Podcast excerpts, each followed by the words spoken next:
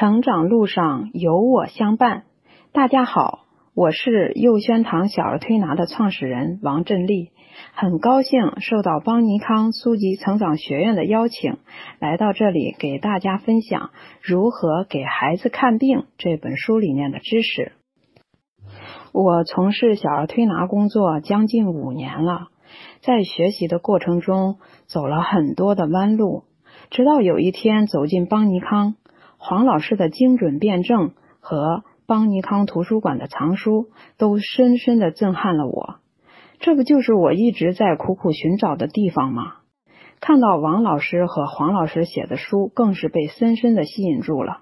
书籍内容浅显易懂，图文并茂，还有很多的案例总结，让人看了一目了然。把简单的事情复杂化，这很容易。把复杂的事情弄简单却很难。王老师和黄老师做了一件多么伟大的事情，把晦涩难懂的中医知识用简单明了、通俗易懂的语言描述出来，让我们这些没有医学基础的人都能看明白。所以第一次去邦尼康，我就买了六本书，了我的工具书。我看不懂的舌象，就去《舌象辨析》这本书里面找答案；我弄不明白的咳嗽或者发烧，就回去《二十五种咳嗽和二十八种发烧》的书里面找结果。从此，这些书和我形影不离。其中有一本书更是给了我很大的收获，就是《如何给孩子看病》这本书。起初拿到这本书的时候，只是想了解怎么样去给孩子看病，没想到这本书里面的知识很丰富。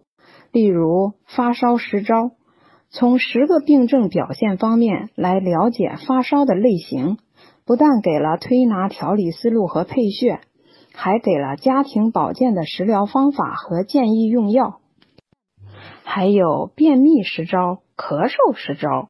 都是从最常见的病症表现上了解疾病的病因病机，给出了调理思路和精准的配穴，还能从家庭护理方面学到很好的食疗方法，从建议用药中学到日常疾病的合理用药，避免滥用抗生素给孩子的身体造成伤害。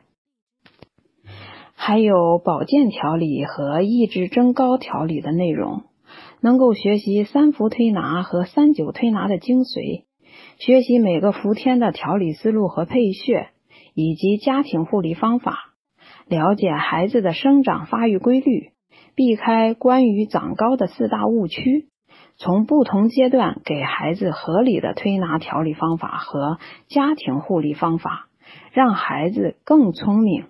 身体发育的更好，这真的是一本人手必备的推拿教科书。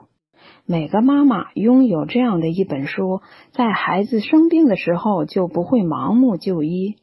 每个推拿师也应该拥有这样的一本书，把这本书的内容做成课件，成为妈妈班课程的内容，讲给天下的妈妈们听，能够增加你店里的知名度。更能让你的每个会员都受益。王黄老师的这本《如何给孩子看病》，您值得拥有。老一代的国医大师们曾经立下宏愿，要让人人知医，天下无医。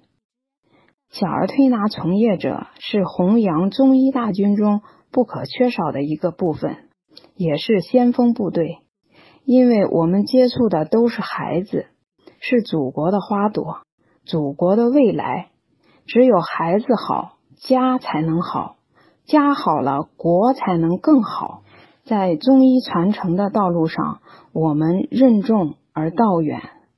国医国学养国人，希望我们能在自己的位置上做得更好。新的一年马上就要到了。在这里呢，提前祝大家新年快乐，祝邦尼康在新的一年里越来越好。